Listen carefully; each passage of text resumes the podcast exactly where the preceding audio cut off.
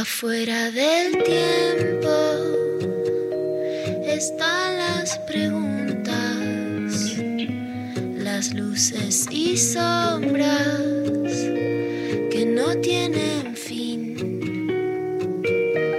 Ahí en la frontera están las señales, besando los bordes por donde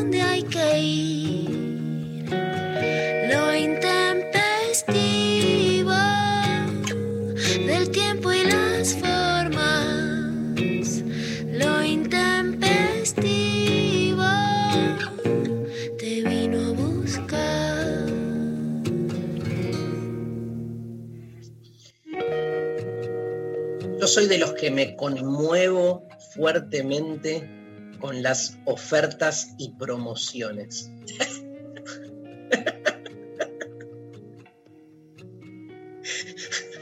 Vos, Lula, número uno, ¿no? Conoces todas mis debilidades. Pero escúchame, te llega un mail de esos que son mails colectivos que dice 20% de descuento y toco clic. Tengo como una propensión a dejarme embaucar. Es como la historia de mi vida. Embaucame, o sea, eh, ¿viste cogito ergo sum? Pienso luego existo. En, el cartesiano, en mi caso, es este, me embaucan, ergo existo. Necesito que alguien me esté cagando todo el tiempo para yo poder ser yo. Mi yo se establece a partir del hecho ajeno, que igual el embauque o el que me caguen es algo subjetivo, porque el otro no, no es que te caga, el otro hace la suya. Viste que lo que uno en algún punto este, mide como me están cagando, para el otro es la estoy pasando bien, ¿no?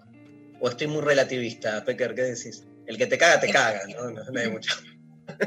Eh, yo, yo estoy más karateca hoy, no. Te los voy a ir a sacar a todos a patadas a vos, Dari. Estoy más luchadora. Una promo es una promo, pero cuando ya es personal, Las promos son, uno perso- va. son ¿Eh? personales, las, las promos son personales, te buscan, te buscan. buscan tu tarjeta de crédito.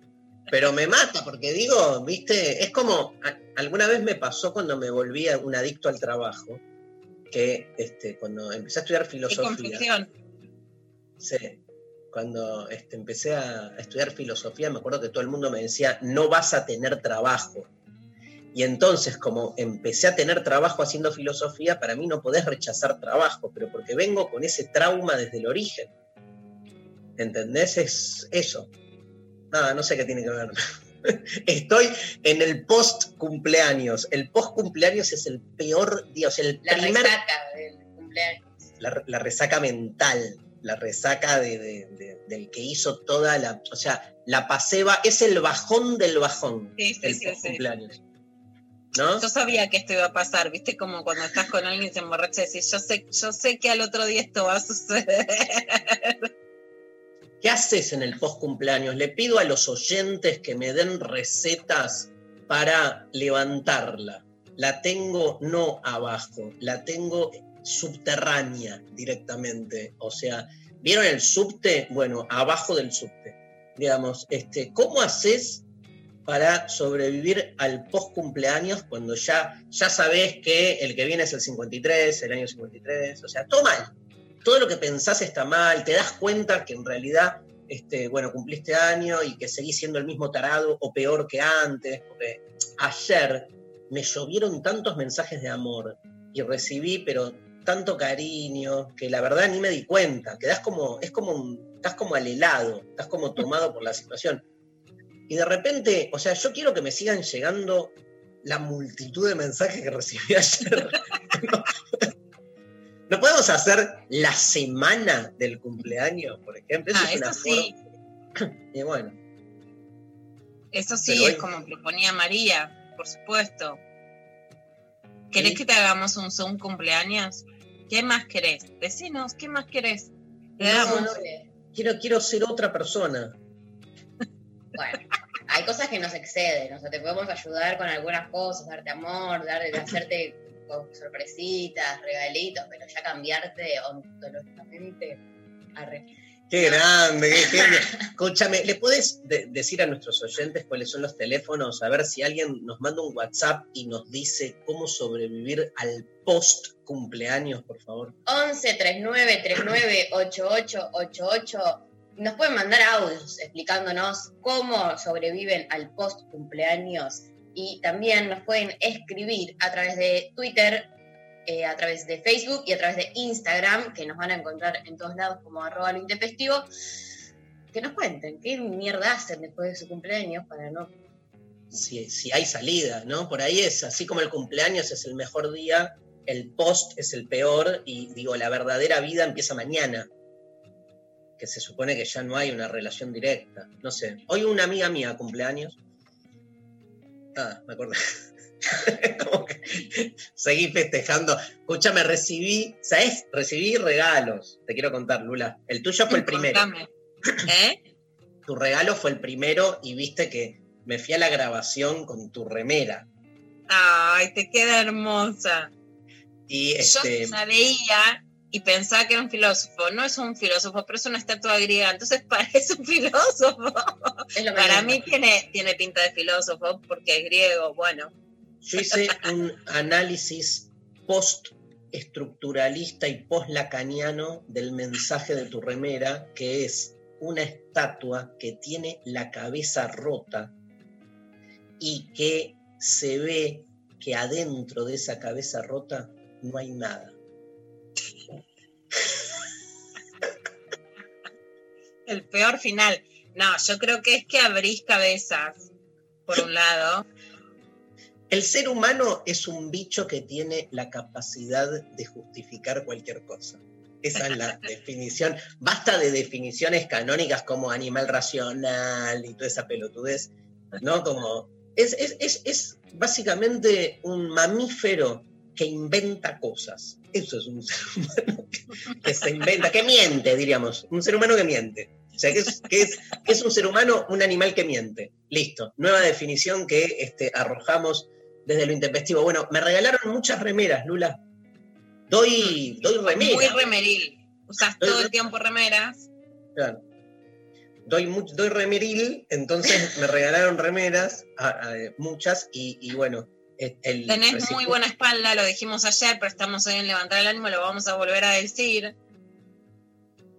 No puedo creer que digas esas cosas tan lindas cuando yo tengo todo un tema con mi cuerpo y vos sos una genia total.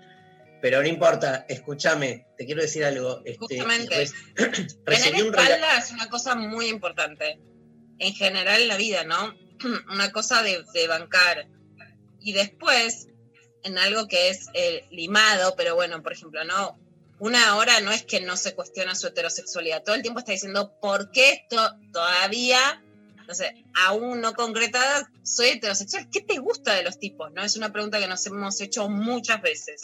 Y yo creo más que los órganos genitales que son reemplazables hoy en muchos debates que hemos tenido en redacciones, feminismo, todo eso, hay algo de la corporalidad masculina que justamente no es lo que piensan los hombres, no es la genitalidad y que tiene que ver en general con los brazos y la espalda.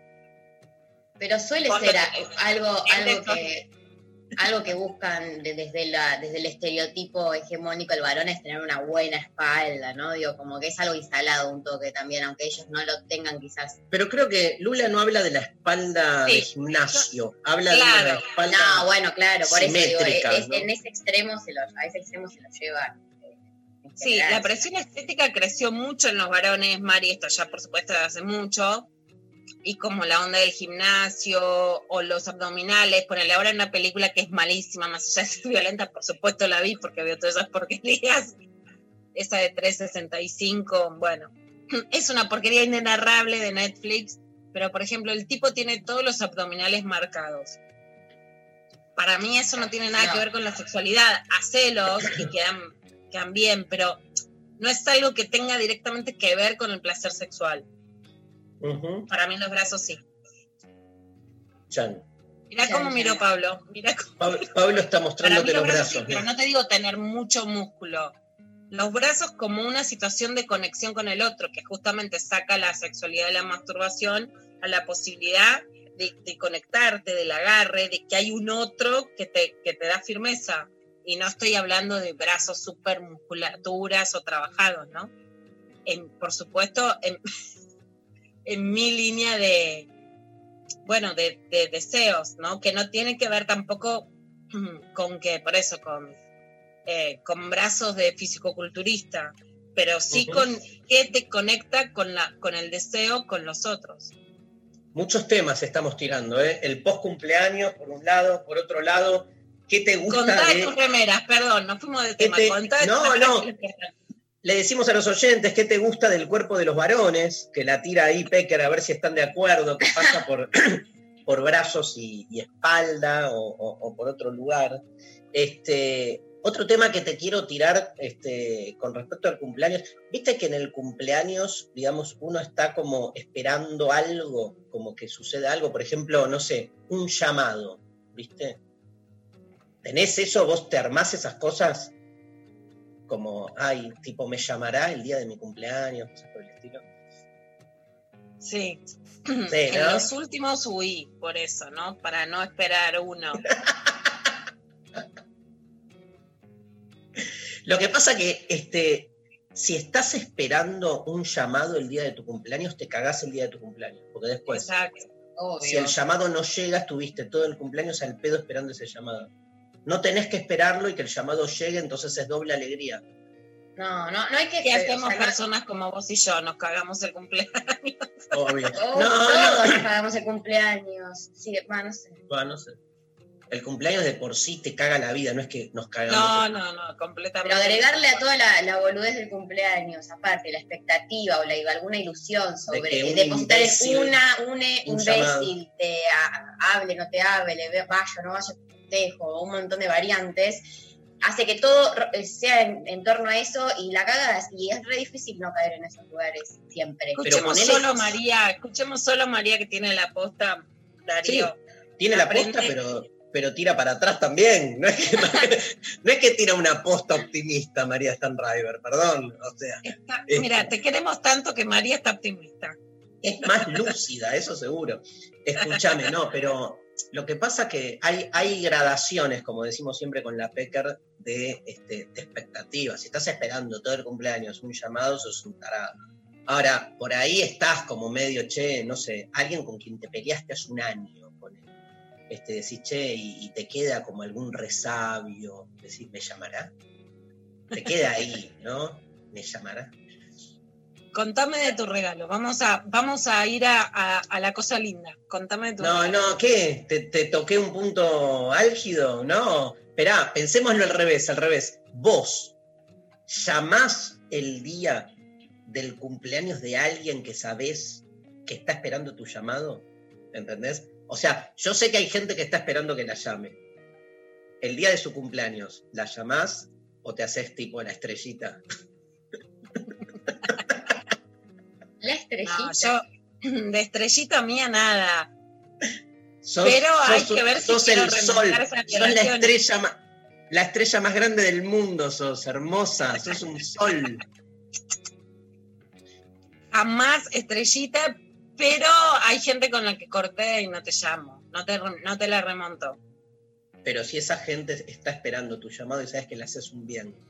No, No, con más razón. cumplir Ya, ya me diste. No, no, yo estoy en, el- en la vereda opuesta. Si sé que está esperando mi llamado, apro- me aprovecho de eso para. Porque probablemente, si, si- si estoy en esas situaciones, porque me está todo mal. Ento- y, lo- y- y probablemente no lo quiere hacer feliz. Entonces aprovecho que sé que está esperando y no lo llamo. Escuchala a María, Y lo hago. escuchala a María. Es re choto igual, porque estoy diciendo que me gusta Modelo, la- modelo de comportamiento moral. Mira, escuchala a María. No Por lo supuesto que la escucho. Tiene razón. Hoy que conduzca María no tiene que dar lecciones a nosotros dos, María conducción. Por supuesto. Igual que mis hijas que la tiene más clara. Bueno, vamos a la primera canción. Vamos a la primera canción porque hay muchos audios y muchos mensajes y eh, once y media eh, vamos a dedicarle, vamos a hacer una entrevista con Jorge Tayana para hablar de un tema que ayer pasó porque era el cumpleaños, este, mi cumpleaños, así que se, pero no daba para mezclarlo, aunque lo nombramos que es el bombardeo a la Plaza de Mayo, ocurrido en 1955 temazo. A mí me interesa fundamentalmente y bueno, Tayana nos va, vamos a conversar con él hasta a recuperar un poco esa historia. Este, vamos para arriba, ¿no? Divididos, bien arriba, sábado es el comienzo del intempestivo.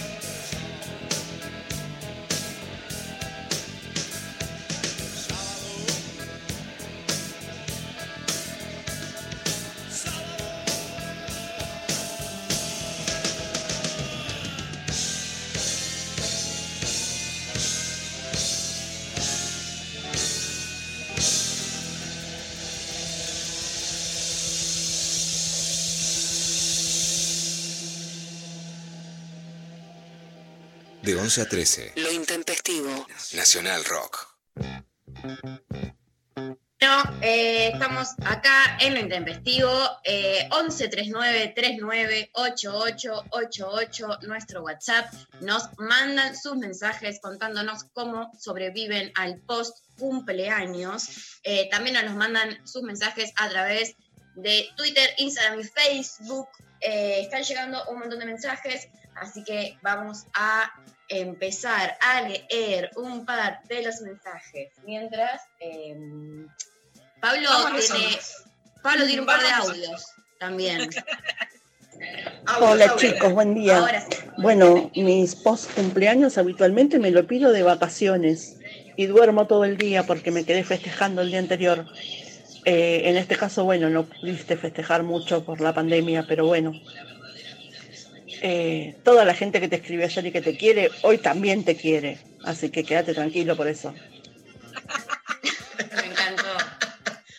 Y pero entonces, ¿por qué te lo dice solo el día del cumpleaños? Que te lo diga todos los días.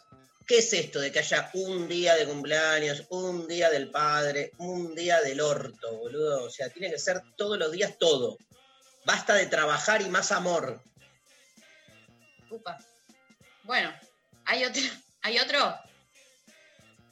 Bien, les cuento yo eh, por WhatsApp, nos llegan mensajes como este, por ejemplo, que me encantó, que dice, agarras todos los sanguchitos de migas sobrantes del cumpleañito, Oh. coca de vidrio, Pulp Fiction y a la verga. Pulp Fiction, sobre todo, para flagelarte, porque, digamos, para ver las peores escenas más No, crudas. bueno, boludo. pero alta peli. O sea, vos estás, por ejemplo, te hago una pregunta. Vos estás comiendo un. Estás viendo una película donde hay una escena donde descuartizan a alguien. Sí, ¿Le das al sanguchito en ese momento? obvio. Pero no te genera como estás viendo cómo le sangra y vos mientras vas comiendo, tipo, ¡ay, qué rico, qué rico! Sobre todo si es una película como Pulp Fiction, sí. Si es una como muy morbosa, quizás no. Pero Yo sí estoy viendo que están matando, descuartizando a alguien, dejo por dos minutos el sanguchito como. ¿Pero qué sea- sentís? ¿Que el sanguchito es parte del- del- de las cosas que están descuartizando? No. No, en mí. Siento como que este, no estoy distinguiendo moralmente una escena de, de- O sea, estoy sintiendo placer mientras me manduco el sanguchito y lo que está sucediendo es un acto de violencia, ¿entendés? Hay que ser más coherente en la vida. Coherente. O menos, no sé. Lecciones de coherencia está queriendo dar. Bueno, está bien. María, conducción. María, María, conducción. conducción, María, conducción. conducción. Qué presión siento ahora. Bueno, eh, por otro lado, también nos mandan este mensaje. Hola chiques, atención. Les cuento, para mí el post cumpleaños está bueno porque es una sensación de alivio, un ya pasó, qué bueno. Porque el cumple me pesa, en el sentido de cual- en el sentido de que cualquier cumpleaños mío o de alguno de mis hijos significa más trabajo doméstico que el habitual. Me siento doblemente garchada con las putas tareas domésticas a las que se suma la puta obligación social de tener que festejar los cumpleaños. Es todo un tema, además de festejar tu cumpleaños, se lo pregunto acá a, Luciana y lo charlamos porque a ambos nos ha tocado que es prepararle el cumpleaños a los hijos, ¿no? Es como otro, es otro tipo de disfrute que el cumpleaños propio. A mí me encanta, obviamente. Me encanta, lo he dado todo, a veces por razones económicas. He tenido que hacer, perdón, la fiesta después, pero lo hice igual, por ejemplo, ¿no? En enero feste- hacer una fiesta familiar un momento y la, y la fiesta grande en julio, pero he ahorrado meses para hacerla. Díganme cualquier cosa menos que no le festejé los cumpleaños. Obvio. Pero es cierto que es una, digamos, eh, nada, como dijo acá la oyente, en un momento estás ahí en el medio, ves a todo el mundo correteando, los padres de los hijos que son como lo peor del mundo en ese momento, porque nadie te da una mano y todo el mundo pone cara de, y a mí no me toca un sanguchito. Traeme, sí, sí, ese lugar acomodaticio. La presión de cómo fue subiendo los cumpleaños, ¿no? De, de la infraestructura, el mundo cumpleaños. Aparte tus hijos como que, o sea, vos vas, te haces el hippie, decís vamos a festejar y vienen y te recagan porque te dicen yo quiero el mismo cumpleaños industrial que el resto de mis amiguitos. y vos con todo el papo de que de la singularidad y la diferencia, y que sos distinto y que querés una vida a otra, o sea, nada, te la tenés que recontramorfar y te ves en el medio de esos peloteros pedorros, este, con, este, bueno, eh, eh, muy polémico, y lo digo con todo el amor y el respeto, el, eh, eh, el lugar de los animadores. ¿no? Es polémico, es polémico, porque hay gente, primero es un laburo y nuestro respeto a todos los trabajadores. Después, hay, Mm, hay algunos que mejor, vos decís, pero ponele un poco de onda, por favor. No, a mí lo que me da bronca es que habiendo tanta gente tan capacitada y con formación, tipo, en, en- en un montón, digo, con experiencia, eh, digo, tengo un montón de amigues eh, del mundo más del palo del teatro, no sé qué, que se la pasan, eh, digo, como que se ganan la vida también así, y después en los lugares más industriales, de peloteros, no sé qué, ter- terminan estando dos pibes que no le ponen esa onda, y por el otro lado tenés a gente remándola que está súper capacitada para hacer eso. No, Este, no, lo no, en este caso, mis hermanas y yo, o sea, tanto con mis hijos como con mi sobrina, o sea, no, no cargamos el cumpleaños. Yo te tiro el pelotero, te juego al fútbol, me subo al toro mecánico, ¿Te todo. disfrazás? ¿Te, te di- Cargamos. Te disfrazás de conejito? Ah. Vos te disfrazaste una vez. Yo te quiero contar. Estoy En un buscando cum- disfraces ahora para, para ponerme a la noche de, de los... Los un cumple- no, imagínate. De los, de los otros, de los de conejito. te quiero contar que, eh, viste que yo tengo este, hijos, ¿no? Hijos e hijas. Bueno, en, en uno de los casos, no voy a decir de Un quién. beso para el hijo que, que ayer cometió un acto antidemocrático. A ver si hoy grita, a ver si hoy me dirige la no, palabra. Está en el Zoom ahí de su, de, de su división. Este, no, este, en el cumpleaños, después vos tenés que adivinar de quién. De uno de los tres, une del estrés, estaba, estaba este, con la madre, hicimos, eh, un- no- nos metió ahí la animadora, ¿viste? Entonces este, yo me disfracé de conejo y la madre de mono. Ah, Y los chicos, que eran muy chiquitos, dos años, cumpleaños de dos o tres, tres, tenían como que ponerle bananas al- a la bandeja del mono y Ah. zanahorias al del conejo. y vos te este, pusiste a competir a lo bestia. no, no, no, no, pasó esto. Eh, la cumpleañera, que tenía tres añitos, este, no quería ver a sus padres vestidos de conejos y mono, y entonces, ¿qué hizo? Boicoteó el juego, se puso a llorar en el medio, logró que el juego se detuviera, que nos sacáramos los disfraces, y no hubo manera de remontar más el cumpleaños aparte. Adivina de quién estoy hablando. ¿Cuándo, ¿Cuándo es tu cumpleaños? ¿Qué? Ah, ya sé cuándo es, ya sé la fecha. Fiesta de disfraces para remediar eso. Todos nos disfrazamos de conejos y monos. Listo, hay que, hay Decís- que Vos decís solucionar que- este trauma. Eso, está bien.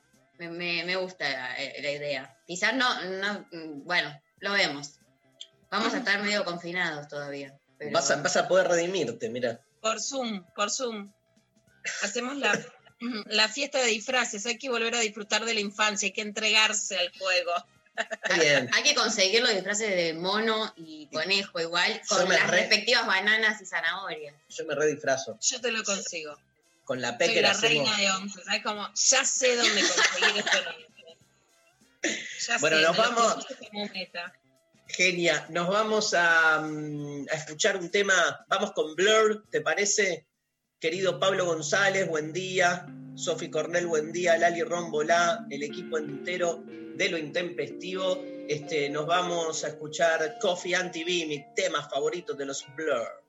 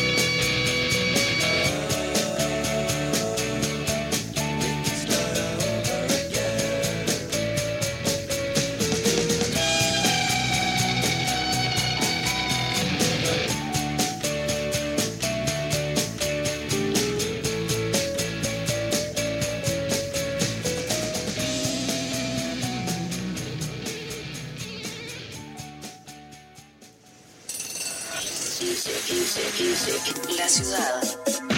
Caos. Todo sigue igual. Pero suena mucho mejor. 93 7 Nacional Rock.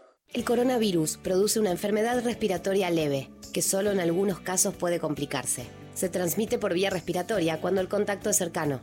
Para evitar el contagio hay que cubrirse la boca con el pliegue del codo al toser o estornudar, lavarse las manos, usar alcohol en gel y mantener ventilados todos los ambientes. Ante cualquier duda, es importante no automedicarse y consultar al centro de salud. Para más información, entra en www.argentina.gov.ar o llama al 0800-222-1002. Ministerio de Salud, Argentina Presidencia. En el aire de Nacional Rock pasan cosas como esta. Un día más, una mañana más, haciéndote compañía desde nuestras casas. ¿Cómo estás, DJ? La verdad que estoy medio Luis Albinoni, con las bolas llenas. A mí no me suelen funcionar las cosas que el común denominador le sirve, pero esto del Zoom me parece una estafa. ¿Seré yo que no aprieto bien el botón? ¿Que tengo que ir al IAC? Temprano para todo. Flor Alcaraz, DJ Pradón. Temprano para todo. Lunes a viernes, de 6 a 9. Música, noticias y algunas cosas para gente despierta. Temprano para todo. En 937 Nacional Rock. 937. Estamos en Instagram, Nacional Rock 937. Lo intempestivo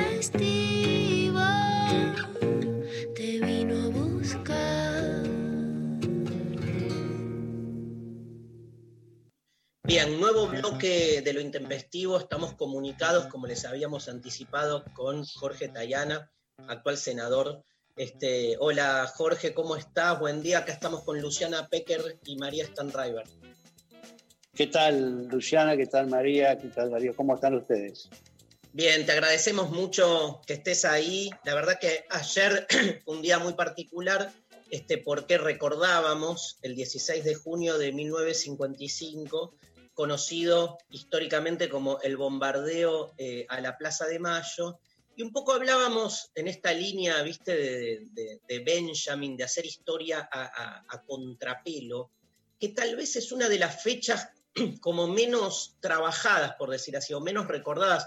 El, el peronista la recuerda muy bien, muy bien. Sin embargo, me parece que no ha tenido la trascendencia por ahí histórica que, que merece, habiendo sido primero este, un anticipo directo del golpe a, Perón, pero también una masacre histórica en un tiempo donde todavía no existía ese tipo de violencia, ¿no? Eh, sí, en realidad ese es el hecho más, este, es más notable, porque además hay pocos casos, en la historia de Argentina ninguno, de una masacre, de un ataque terrorista de esta naturaleza. Este, además hay pocas veces que la aviación bombardea a población civil de su propio país. Todos hablamos del Guernica, pero en Guernica era la aviación franquista, pero eran pilotos alemanes e italianos los que bombardearon y destruyeron Guernica. Este, pero acá no, acá fueron pilotos argentinos que iban. Eh, hay que recordar bien que había una, un desfile, esa es la razón de que van los aviones, no es un ataque sorpresivo. Este, en realidad, era una semana política muy compleja, había mucha intensidad, el conflicto entre el gobierno y la Iglesia Católica este, se había agudizado, el conflicto ya había empezado con la aparición de la democracia cristiana como partido, que, que en realidad apelaba a parte del peronismo de clase media desde el punto de vista de la doctrina social de la Iglesia. El peronismo había sido en su comienzo muy católico, había puesto la educación católica en las iglesias, ¿no? en contra de la 1420. Y luego el conflicto había llevado a que bueno, se creara la democracia cristiana, se, se, se eliminara la educación religiosa, este, se estableciera el divorcio, se estableciera una cosa que fue más trascendente en ese momento y que también molestó mucho en su momento a la iglesia, que fue la equiparación de los hijos legítimos de los ilegítimos, Mirá. llamados entonces ilegítimos, claro. Algo Entonces totalmente ligado a Evita, ¿no? Que, que es la hija bastarda de su padre. Exactamente. O sea, todo eso había sucedido en entre fines del 54 y comienzo del 55. Y en junio del 55 se da la procesión de Corpus Christi, que se transforma en una gran manifestación opositora. Y acá también se ve cómo la iglesia es en ese momento una especie de centro de organización de la oposición. ¿Por qué? Porque la manifestación comienza en la catedral con la misa de Corpus Christi y luego va por Avenida de Mayo hasta el Congreso. Ahora, el día de Corpus Christi era el jueves 9, pero la iglesia lo pasa para el sábado 11 para hacer una manifestación más grande. Y esa mani- manifestación es curiosa porque es una manifestación presuntamente religiosa, pero donde van todos los que no eran religiosos, además. Va, por supuesto, muchos católicos practicantes que estaban muy enojados con el gobierno, pero va además expresamente el Partido Comunista, el Partido Socialista, el Partido Radical, el Partido Demócrata Progresista, y todos sectores laicos. Y todo termina con que bajan la bandera del Congreso, la queman y suben la bandera del Vaticano. ¿Quién quemó, que no, quién quemó y no quemó? Es todo un debate. Eso pasa el sábado 11. Pero ¿cuál es, cuál es Jorge, el, el motivo de... ¿Por qué, por qué rompe el, el gobierno con la iglesia? Si se puede dar un motivo así como prioritario, porque como decías vos, empezó habiendo una alianza, digo, ¿qué, ¿cuál es el Yo motivo? creo, que- eh, yo creo que eso tiene que ver con la preparación del golpe en un sentido laxo. Es decir, en el 54, este, acuérdense que las cosas no habían dado bien económicamente, en 51-52, se muere Vita, este, Perón gana la reelección muy ampliamente, en el 54 intenta el Congreso de la Productividad, que es una forma de tratar de recuperar una alianza con sectores este, productivos y, de hecho con Estados Unidos, empieza a conversarse con la California, intenta estabilizarse. Y hay una elección que es muy importante, que es la elección del vicepresidente, porque se muere Quijano, que era el vicepresidente, y se hacen elecciones de vicepresidente, y se elige de vicepresidente a un almirante, el almirante Tesser. O sea, Perón, acordémonos de aquella fórmula peronevita que la gente pedía en el 51, y en el 54 terminamos con Perón Tesser, el almirante Tesser, que después va a Es ser considerado... de las hipótesis que cuentan en el Museo Evita de por qué no fue la enfermedad lo que hizo que Evita no llegara No, al claro. poder porque Quijano No, también estaba enfermo, sino que Perón le bajó la, la ambición eh, de poder a Eva.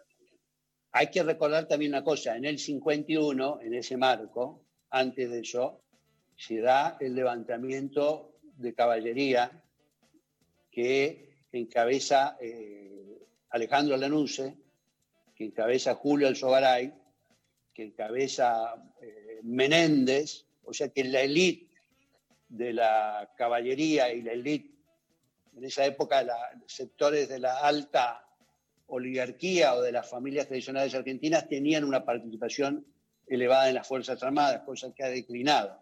Pero todos ellos se levantan en el 51 y van presos. Van presos a- y están cuatro años presos en Rawson. O sea que también hay un hecho militar que de alguna manera limita la candidatura de Vita. El mensaje es, muchachos, si van por ahí, nosotros no vamos a, a- a permitirlo. Digamos. Fracasa el golpe, pero fracasa el golpe en parte porque se baja la candidatura, no solo, digamos. Pero además hay toda una tensión. En el 54 hay elecciones de nuevo y se elige a este Tecer, que después va a ser un gran traidor para el peronismo porque avala. Pero lo importante no es eso, lo importante es que el peronismo, en un momento malo, sin Evita, con una situación económica mala, saca de nuevo sesenta y tanto por ciento de los votos. O sea, ahí lo que se concluye es a estos por las urnas no podemos ganarlo. Y entonces empieza Claro. en realidad el golpismo. Y el golpismo viene de varias maneras. Primero viene con varios atentados eh, terroristas, ¿no? Los del 53 en la Plaza de Mayo. En la Plaza de Mayo, lo del 55 es el bombardeo, pero en el 53, militantes radicales, algunos muy destacados, que fueron ministros después de Alfonsín, este, ponen bombas en la salida del subte que da la plaza. Esas bombas matan 10, 12 personas y varios heridos. Y esa noche hay una reacción y bandas properonistas queman el Jockey Club, queman la Casa Radical y queman la Casa del Pueblo del Partido Socialista. O sea que desde el 53 el, el ambiente venía caliente, por decirlo de alguna Claro. manera, con mucho enfrentamiento. Y yo creo que la elección de Tecer lo que demuestra es que la derrota electoral del peronismo no podía entrar en el escenario como opción posible. Y entonces se decide el derrotamiento. Me parece que esto es lo que todos confluyen. Y creo que esa, esa, ese, esa jugada de, de la gran marcha opositora, esa especie de intento de rearmar la Unión Democrática, que es Corpus Ujú. Christi, este, señala una situación del gobierno de mucha debilidad. El gobierno El- intenta algo, sí. No, digo, el, el- el bombardeo, digamos, es el inicio concreto de eh, ese golpismo, se manifiesta ya concretamente, digo, en el bombardeo buscaba este, matar a Perón en, en Casa Rosada, ¿no? buscaba matar a Perón en Casa Rosada y es una salvajada, porque es un, es un desfile militar que se hace, que lo arma el gobierno, para justamente tratar de bajar la tensión, porque el conflicto con la iglesia, donde uno de los temas de conflicto con la iglesia en su momento había sido la designación de Eva como jefa espiritual de la nación. Se suponía que esta era la nación católica después del Congreso del 36, ¿no? donde vino el que va a ser Pío XII, Pacelli, este, y este, Eva era la jefa espiritual de la nación. En ese momento eso producía una gran reacción para la estructura más este, Claro. conservadora de la iglesia. Entonces, lo que, y entonces, ¿qué es lo que estaba en juego? Lo que estaba en juego después del 5 de- del Corpus Christi era cómo reaccionaba el sector del ejército, que era en general de tipo católico, medio nacionalistón, que tenía cierta simpatía y que había acompañado los 10 años de gobierno, pero que se sentía crecientemente distanciado y presionado por este antiperonismo más rabioso, sobre todo de la Marina. Y eso es lo que, lo que lleva a intentar hacer este desfile, que no me acuerdo por qué motivo era, pero una especie de desfile donde directamente iban a tirar flores y era una especie de guiño que intentaba hacer el gobierno hacia las Fuerzas Armadas para mostrar, no, no, no, dejemos atrás lo de la, todo el debate sobre la quema de la bandera, y si eran unos antipatriotas, si eran infiltrados, y todo ese. Debate, y hagamos algo que baje la tensión. Bueno, lo que sucede es que ahí es donde la Marina, básicamente, la aviación naval, prepara el golpe con algún apoyo de Fuerza Aérea y deciden el bombardeo, lo cual es una cosa impresionante. Yo creo que tiene eh, un sentido de forzar al resto de las Fuerzas Armadas a salir. Este, lo vamos a matar a Perón hacemos tal desastre que ahora tienen que salir todos. Y, este, y muestra la capacidad de violencia que ciertos sectores, no solo militares, sino políticos, estaban dispuestos a ejercer contra el gobierno eh, constitucional. Lo, lo Y- que y- entiendo, a ver, cor- corregime si me equivoco, lo que entiendo es que por un lado hay un primer bombardeo ahí contra el desfile, contra la gente que estaba viendo eso, y al mismo tiempo desde un edificio de la Marina que, que- que estaba, digamos, en lo que hoy sería Puerto Madero, este, eh, sale como, eh, salen sí, digamos, soldados, ¿no? Buscando la Casa. Bueno, este, e- el edificio ese es el actual edificio de prefectura, Ah, que está ese. sobre la calle Madero, que ahí tenía la sede de la Marina y ahí estaba el almirante Gargiulo, que es el jefe del levantamiento y que después este, se suicida. Cuando el, Ah. el levantamiento fracasa, mientras todos los otros partícipes y cómplices huyen a Montevideo, este, el almirante Gargiulo asume la responsabilidad y se suicida, se, se- se pega un tiro. Este, pero por eso salían de ahí. Lo que pasa es que terminan cercados. Porque el- el- el- hay, hay varios bombardeos. Comienza a las 12.40 y sigue como hasta las 5 de la tarde. Es una cosa Increíble, porque después la gente Increíble. salió a bancar a Perón y el bombardeo siguió, sabiendo que había. El bombardeo siguió, la concentración siguió y esa noche se produce el otro hecho que es la quema Claro. de iglesias, de varias iglesias, la Nicolás de Bari, el Socorro, San Francisco, San Ignacio, Santo Domingo, varias iglesias son saqueadas y, y en parte su mobiliario este, La quema de las que- iglesias, la quema de las iglesias es una consecuencia directa, es la reacción frente al bombardeo.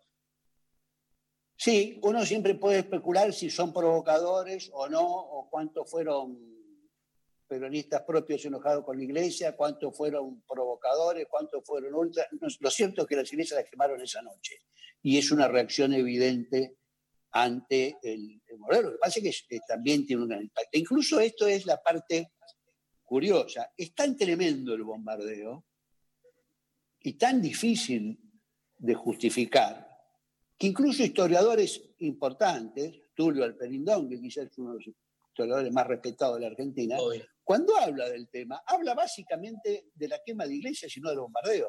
O sea, Tremendo. le, claro, le- le da más atención a este hecho que al hecho de haber más de 300 y pico de muertos civiles en el centro de la ciudad bombardeado por las propias Fuerzas Armadas, que es una cosa completamente escandalosa. Ahora, ¿por qué quedó tapado ese hecho?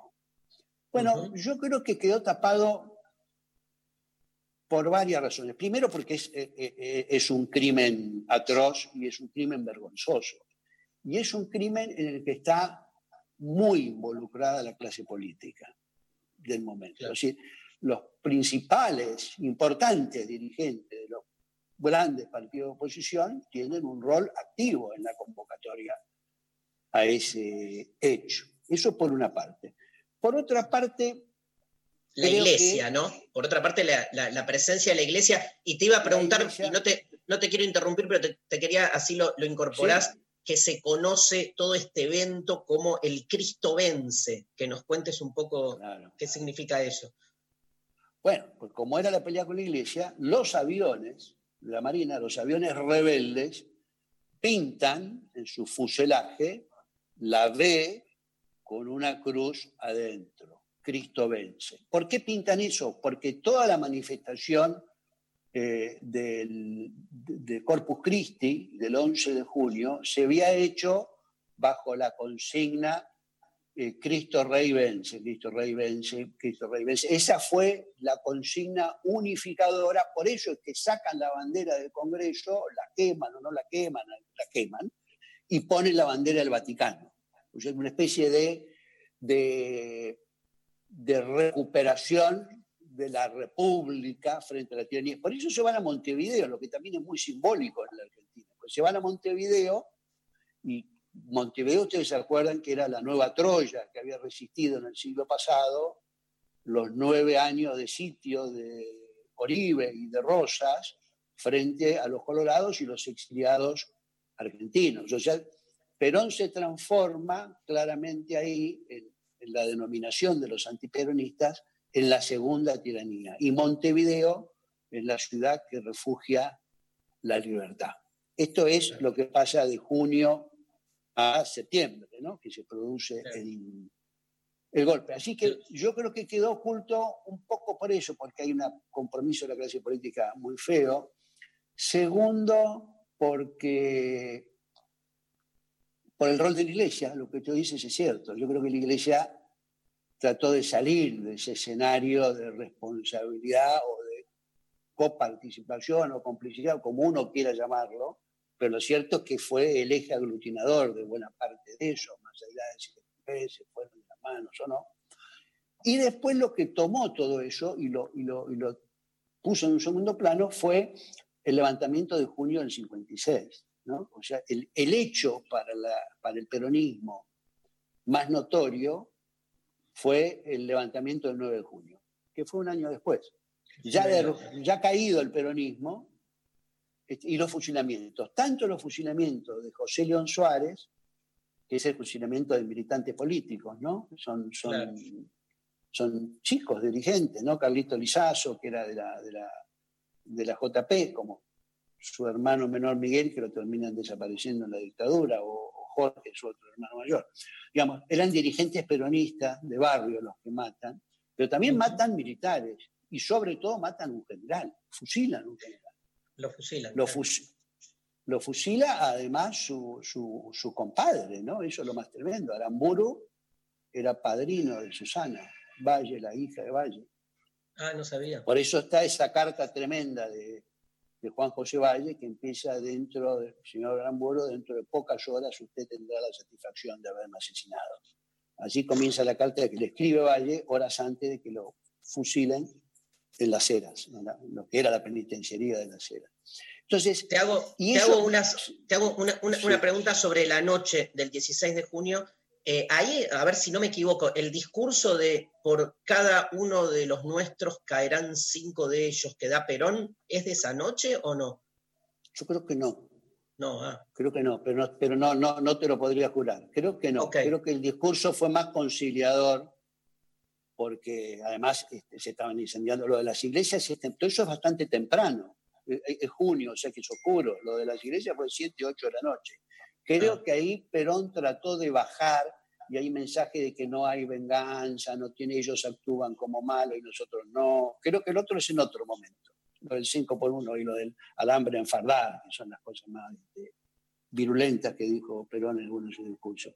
Creo que ahí llamó un poco porque la situación era muy, muy fuerte y sobre todo le echan la culpa dentro del propio peronismo hay un debate grande de por qué había pasado todo eso y los sectores, llamémoslo, más moderados o más del centro, acusaban al ministro de Educación, Méndez San Martín, porque era muy antirreligioso, y al ministro del Interior, que sido el ministro del Interior de los nueve años, que era Borlengui, que venía del Partido Socialista. Entonces, el sector más católico, eh, nacionalista dentro del peronismo, decía lo que pasa es que estos dos son dos este, anti, eh, antirreligiosos, masones, nos han llevado a un enfrentamiento que no puede ser, hay que parar la cosa, en fin, hacen eso. Y, y ahí, bueno, de hecho, Borlengui se va. Borlengui es ministro desde que sube Perón hasta ahí, y ahí, ahí deja de, Vos tenés, de Jorge. ¿vos tenés algún recuerdo personal? Eh, Tu padre ya estaba ahí este, militando Papá- cerca, ¿no? Sí, papá era, había dejado de ser rector, era, era director del, del Instituto de Cirugía Torácica, que era la cátedra que él tenía y que es la que él había creado, que estaba ya en Patricios. Este, sí, yo tengo recuerdos de chico. Este, yo estaba engripado y, cuando empezaron los bombardeos me llevaron a, un- mi dormitorio daba a un aire de adentro, me llevaron a- al living de la casa y a uno de los dormitorios de adelante, y daban a la calle y vi pasar los aviones. Yo recuerdo eso. Yo recuerdo ese, es, una cosa impresionante. Ahora, era algo que después este, no se reconocía mucho que hubiera sucedido. Es más, yo digo, hay dos libros muy importantes que el- el- al- con el paso del tiempo uno se ha hecho más famoso que otro. Uno es Operación Masacre de Rodolfo Walsh Claro. sobre los fusilamientos y el otro es Mártires y Verdugos de Salvador Ferla. Salvador Ferla es un peronista nacionalista más ortodoxo, entonces su libro, que es muy bueno, pues en realidad es de los primeros que traen toda la lista también de, de, la- de las víctimas, tuvo menos éxito en, lo- en los años 60, en la, la década posterior, que el de eh, Rodolfo, ¿no? que es Operación Masacre. Pero esos dos libros dieron eh, fama a, a los fusilamientos y sobre todo a la muerte del general. En, la Argentina no es casual, pero hay dos generales, que, desde mi punto de vista, su fusilamiento este, por parte del, poder real o económico, como uno quiere llamarlo, son muy simbólicos ¿no? y son muy determinantes de lo que pasa. Uno es el fusilamiento de Dorrego. ¿no? Dorrego, el gobernador de la provincia de Buenos Aires, lo fusila a la Valle por orden de los, ya sabemos de quién que le escribió la carta, estas cartas se queman, ¿no? O sea, este, se destruye la institucionalidad, se mata al general, que es un héroe de la independencia, y lo mata a la Valle, que es, como bien se dijo, una espada sin cabeza. ¿no? Pero ahí se rompe la institucionalidad. Después viene ya el enfrentamiento, y este era un, era un- era un federal lomo negro, ¿no? Era un federal constitucionalista, federalista, distinto a la versión más este, eh, caudillesca, patriarcal, autoritaria de Rosa, ¿no? Ahí lo matan esa opción. La, opción la matan. Y la otra es Valle. O sea, hay dos generales asesinados este, fríamente por el poder y uno diría innecesariamente. Valle es- es- es- a Valle Manrique le pide que se entregue porque la revolución ha fracasado. Y Igual, este, Jorge, forma- Jorge, está más, o sea, se sabe más, por ahí me equivoco con esto, no sé, por ahí es una cosa generacional o de. Pero me parece que se sabe más de los fusilamientos de José León Suárez.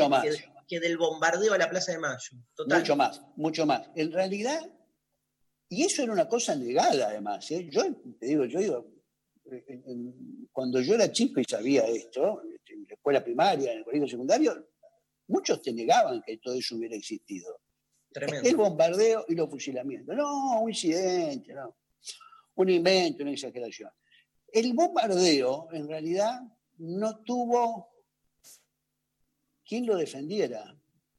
El que, comen- el que comenzó y muy tardíamente, salvo algunas menciones, fue un compañero de militancia, Gonzalo Chávez, que es de La Plata, al que le mataron al, al padre, este, y que escribió un libro sobre el bombardeo. Fue el primer libro, parece un libro del 2003, 2004. Sí, sí, de, de hecho, de hecho creo, de hecho creo que en el 2006 o 2007 se terminó de, saber De el estado definitivo, Exacto. de establecer, O o sea, sea, 50 años después. El que dio el empujón fue Gonzalo con ese libro. Este, y después hubo un acto que hizo Néstor en la Casa Rosada de homenaje y de alguna manera de oficializar ese hecho, que es un hecho terrible, ¿no? Como, como se contaba estos días, más muertos que Guernica, ¿no? Ahora, el hecho creo que ha seguido creciendo, ha seguido creciendo y me parece bien que crezca, pero no que crezca, bueno, primero nadie fue juzgado, eso fue un caso de impunidad, por eso sí que fueron crímenes de lesa humanidad casi seguro, no soy un jurista, pero creo que no, no es difícil verlo. Todo fue, quedó en impunidad, todo quedó de alguna manera semi-justificado. Es la época de los comandos civiles también. Ya hay- el antiperonismo tenía un, un nivel de militancia, de agresividad y de violencia muy grande, ¿no? ¿Ustedes se acuerdan de la canción La Marcha de Libertad? El arma No. sobre el brazo, la fe de la esperanza amanecida. Y si mi cuerpo queda al filo a- de una madrugada. O sea, es una canción de guerra, de insurgencia contra el, el gobierno de, de Perón. O sea, era una situación muy, muy, muy fuerte. Y eso creo que hay que reflexionarlo y hay que tenerlo presente, porque la verdad que este, parte de esas cosas tienen que ver con lo, con lo verbal, la violencia o esos Sí. niveles de violencia. ¿Por qué? Porque la verdad es que la Argentina de- en- desde el 83 tiene un pacto democrático. Podemos discutir la calidad de la democracia, si es poca, si es mucha, si los poderes, si como, todo eso es discutible. Pero tiene un pacto democrático importante en sus principales fuerzas políticas, sociales y económicas.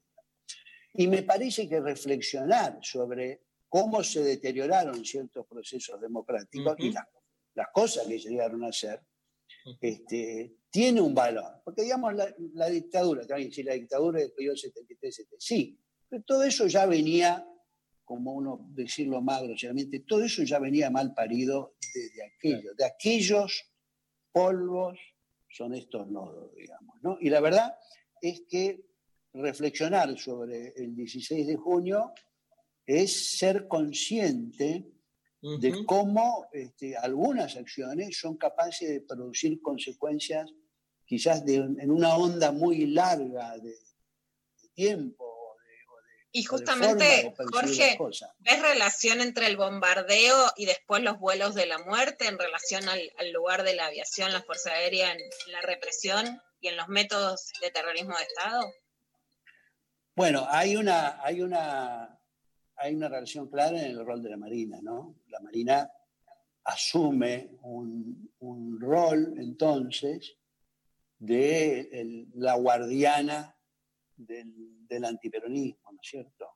Acordémonos que, que, de hecho, el golpe de septiembre del 55 eh, tiene como presidente a Lonardi, que era un militar este, católico, o sea, es producto de ese peso de, de catolicismo y de la iglesia en la sociedad y sobre todo en el ejército, lo que lleva a Lonardi al gobierno y a pronunciar la frase ni vencedores ni vencidos. Y exactamente esa frase es la que hace que lo echen dos meses después. En noviembre, Aramburu y Roja lo echan, porque justamente ellos sí quieren que haya vencedores y vencidos.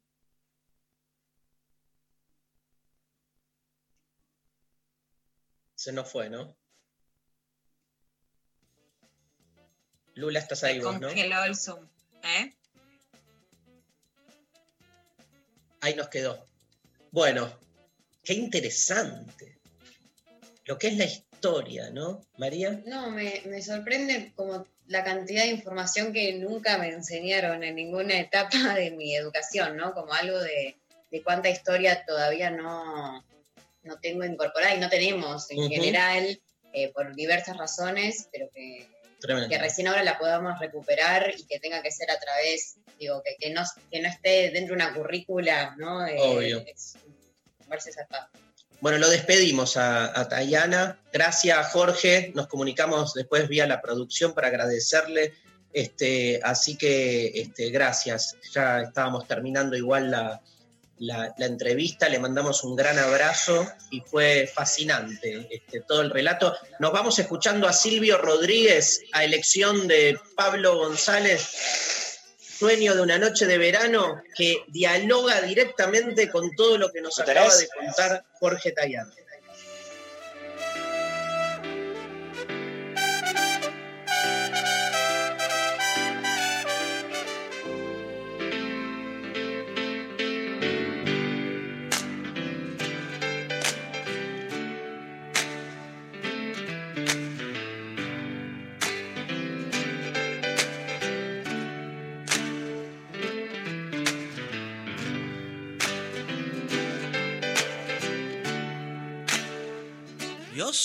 Con aviones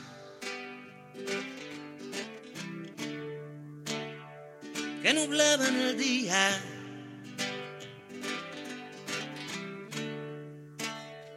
Justo cuando la gente más cantaba y reía, más cantaba y reía.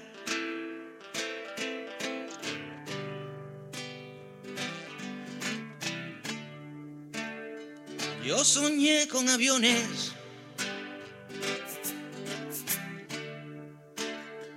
Que entre sí se mataban,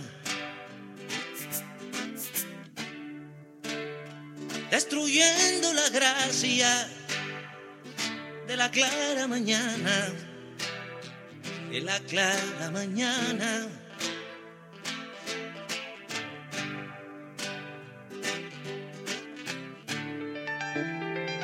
Pienso que fui hecho para soñar el sol y para decir cosas que despierten amor, ¿cómo es posible entonces que duerma entre saltos de angustia y horror?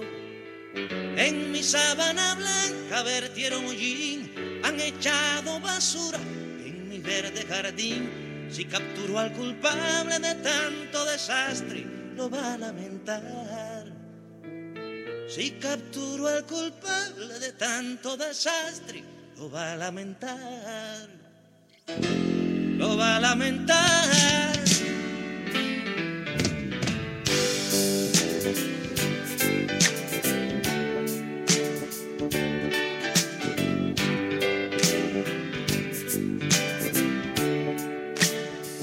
Yo soñé un agujero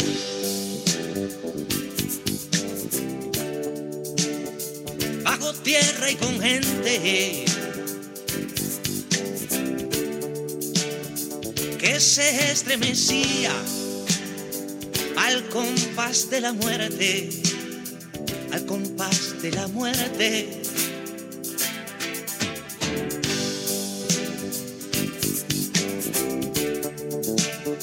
Yo soñé un agujero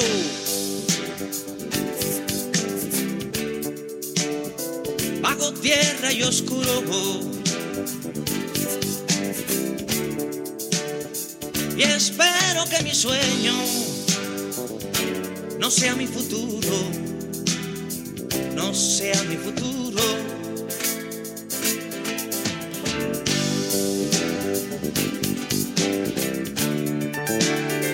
Si pienso que fui hecho para soñar el sol y para decir cosas que despierten amor ¿Cómo es posible entonces que duerme entre saltos de angustia y horror? En mi sábana blanca vertieron hollín, han echado basura en mi verde jardín. Si capturo al culpable de tanto desastre, lo va a lamentar. Si capturo al culpable de tanto desastre, lo va a lamentar. Lo va a lamentar.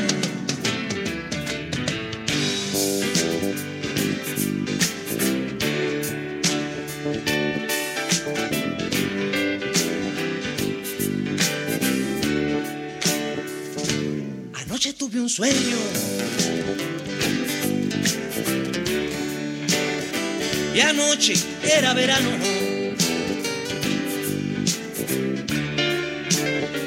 Oh, verano terrible.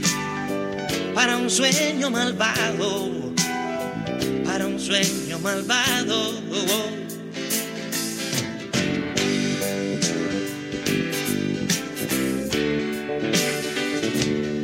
Anoche tuve un sueño.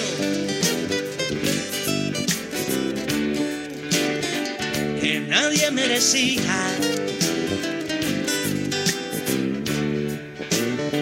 Cuánto de pesadilla quedará todavía. Quedará todavía. Oh, ah, oh, ah, oh, ah,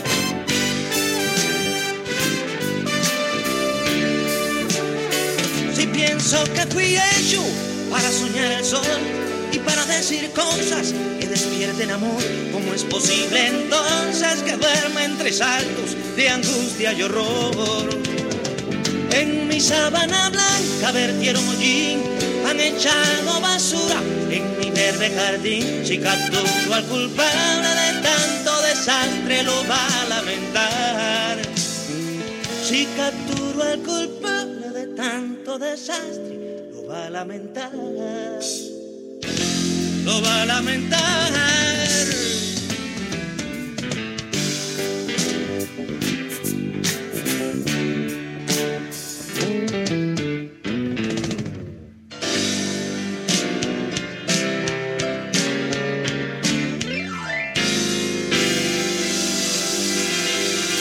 Hasta las 13 estás escuchando Lo Intempestivo. Con Darío Stanraiver. Luciana Pecker. Y María Stanraiver. La historia abre puertas al pasado. La ciencia abre puertas hacia el futuro. Pero solo una radio permite transportarnos a otras dimensiones.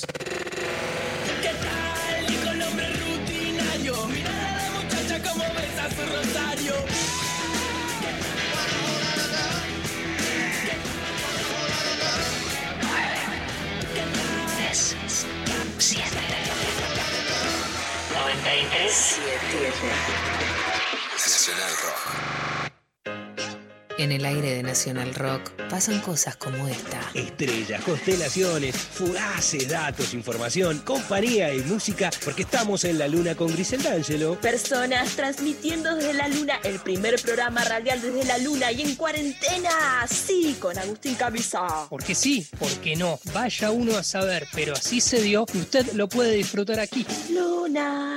Estamos en la luna. Lunes a jueves, de 21 a 0. Tranquilando y Grisel D'Angelo. El 93.7 Rock. Nacional Rock.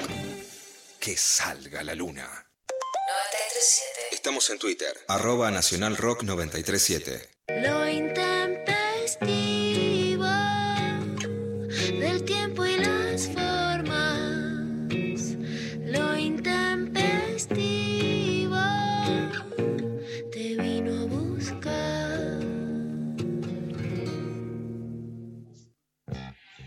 La mezcla entre el relato de Jorge Tayana sobre los sucesos de junio del 55 y el cierre con Silvio Rodríguez y Sueños de una noche de verano es un combo neopsicobolche excelente, o sea, nada, Cuba, Cuba, Cuba, el pueblo te saluda.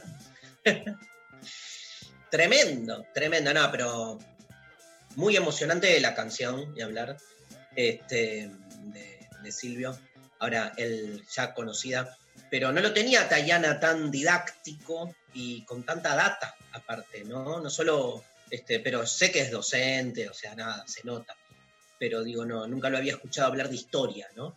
Y fascinante. ¿Viste cómo cuando le pregunté a Lula sobre su, su vivencia personal, tipo la nombró, pero se fue, ¿no? Se fue. A mí Entonces- me impactó mucho cuando dijo, ¿no? Porque, bueno, es lo, por eso se llama historia reciente, ¿no? Pero ser un niño que te lleva a otro lugar de la casa, que además son esos como resortes históricos, en algún momento vamos a vivir la pandemia también de esta manera, ¿no? Y la idea de, hay un patio, no te puede caer una bomba, ¿no? Pero llevar al hijo a otro lado, ¿no? Es- Mm, Yo me acuerdo en la guerra de Malvinas hacer un simulacro, estar en, en tercer grado y tenerme que acostar boca abajo de, de las mesitas de la escuela, ¿no? Entonces, por supuesto Claro. que no iban a bombardear Buenos Aires, como diría Charlie, pero es la sensación corporal de ser Sí. un niño, una niña en, no en medio de eso. La verdad que impresionante el relato. Y también la intervención de la iglesia, ¿no? Cuando algunos sectores peronistas de derecha en- quieren decir que el peronismo es conservador, más allá de que por supuesto hay mucho que eh, desatar de por qué ese peronismo es conservador, por qué hace una alianza con la iglesia o por qué la deshace, ¿no? Por qué resortes políticos sucede eso, pero indudablemente, digamos, esto, la, la idea de que el Estado tiene que ser laico, más allá de la intervención de la iglesia, la complicidad con los golpes militares, con violaciones a los derechos humanos, es muy marcada en la historia argentina como para que no siga ejerciendo ese nivel de poder, ¿no? un poco la, la marcha esta del Corpus Christi había puesto a la iglesia así como catalizadora de, de la oposición contra el peronismo en ese año 55.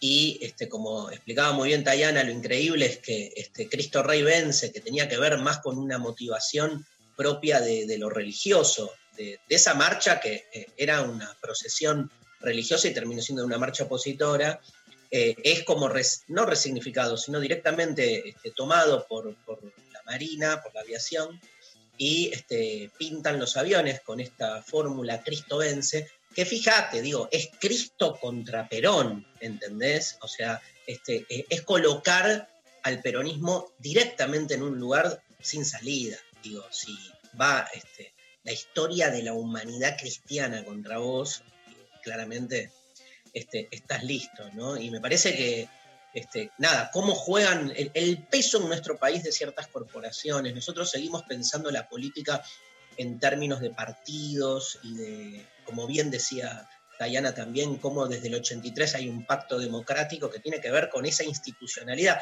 A veces cuando discutimos la política institu- institucional, está bueno también darnos cuenta del peso de, de las corporaciones en este país que, este, que son, como toda corporación, digo, no se juegan en términos democráticos, porque las corporaciones básicamente postulan su, propia, su propio interés como si fuese el interés de todo. Nombro a dos, la iglesia y el mundo de las empresas. Digo, este, puedo nombrar el sindicalismo también, digo, este, para, para ir por todos los lugares, si querés, de, de- del orden social. Pero las corporaciones en un sistema democrático, este, lamentablemente pueden tener el peso que tengan, pero una persona, un voto. La lógica de la democracia es esa. Si no, digamos, la, eh, crisis democrática tiene que ver justamente cuando una corporación, y hablar la corporación militar, se cree con mayor, este, con más peso o con más derecho que cualquier otro ciudadano de nuestro país. Bueno, a- a- ya que nos metimos en este tema, vamos de frente con clavada de noticias. ¿Te parece, Lula? Clavada de noticias de hoy, Luciana Peck. Bueno, vamos con la clavada de noticias, Dari. Vamos hilando con la historia. La verdad que todo lo que aprendimos hoy me, me encantó.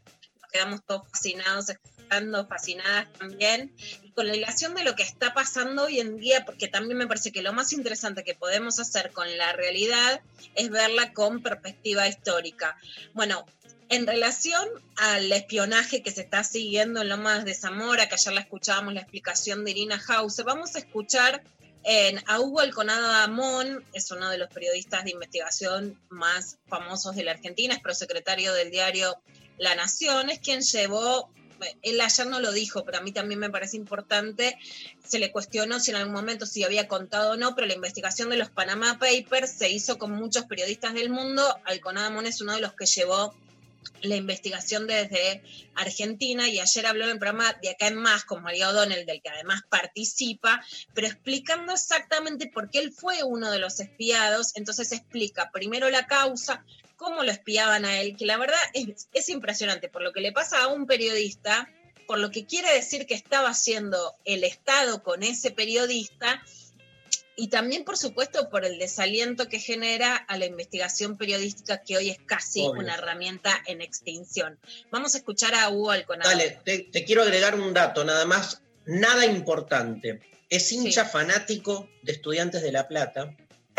¿Y por qué te doy este dato? Este, no por nada, digo, este, Sí. sim- simplemente por cómo el fútbol es transideológico, ¿no? Y en el sentido de el día que se inaugura, se reinaugura la cancha de estudiantes el 9 de, de noviembre del año pasado, eh, era, era increíble porque había como un palco donde estaba toda la gente así como medio famosa, periodistas, y vos veías derecha, izquierda, religiosos, laicos, macristas, kirchneristas. De hecho estaba Alconada, estaba Florencia Saintut, por ejemplo, en ese momento ahí en... Este, no sé si ella es hincha de estudiantes, pero estaba como, este, era en ese momento, este, eh, no sé si ya, ah, ya habían pasado las elecciones, pero eh, un referente del peronismo de ahí, este, estaba mm, Carolina Papaleo, este, hay un montón de, de- estaba, no sé si Tenenbaum no me lo crucé, pero bueno, justo a mí me, me- me tocó sentarme al lado de la familia de, de Hugo Alconada, y es, es increíble cómo... La el- familia, te pregunto, Ari, ¿son los padres? Porque él cuenta que espiaron a los padres, que son dos jubilados que ven en La Plata. Mira, no, yo lo vi con, pues no me acuerdo, yo lo vi con la, probablemente era la esposa y los hijos, era una familia, eh, él, él con los hijos y calculo que la esposa, este, nada, eso, me acordé, porque aparte pasa eso muchas veces, como de repente el fútbol rompe grietas, ¿viste? Es una cosa increíble. Bueno, escuchamos el audio. Que, por ejemplo, en mi caso, que detallan que están yendo a La Plata a ver dónde vivo y entonces rastrean tanto mi domicilio como el de mis, mis padres, que son dos jubilados mayores de 70 años, Eh, pero sacan fotos de la casa y demás. Y luego eh, hacen un seguimiento de mi auto y están todos los detalles de cuál es mi automóvil, detalles de mis movimientos, entonces informan, por ejemplo, ahí me mostraron, me hicieron escuchar audios en los cuales un agente reporta a los superiores que Anaconda estuvo en el cuarto piso de Comodoro Pi, donde están los siguientes jueces federales, Percolini, Casanelo, y entonces tenemos que determinar si son fuentes de él para tal nota periodística que publicó ayer, y en esencia lo que están tratando de reconstruir era tratar de cazar, identificar a mis fuentes en un eje en particular que yo estaba muy centrado y publicando en ese momento, que era lo que vos y yo hemos hablado muchas veces, María, el capítulo argentino del Lavallato con Gustavo Arribas, el entonces jefe de inteligencia de Macri, como así también el primo del presidente Macri, Ángelo Calcaterra, como dos de los que aparecían como sospechosos aquí en el capítulo local.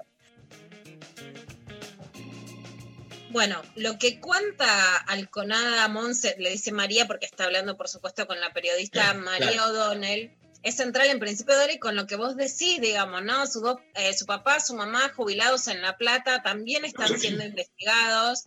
Por supuesto que esto para las personas representa una gran in- incomodidad y una gran intimidación, ¿no? Cualquiera sentir que uno hace, que una hace su trabajo es una cosa, cuando pasan el límite de tu familia es otra.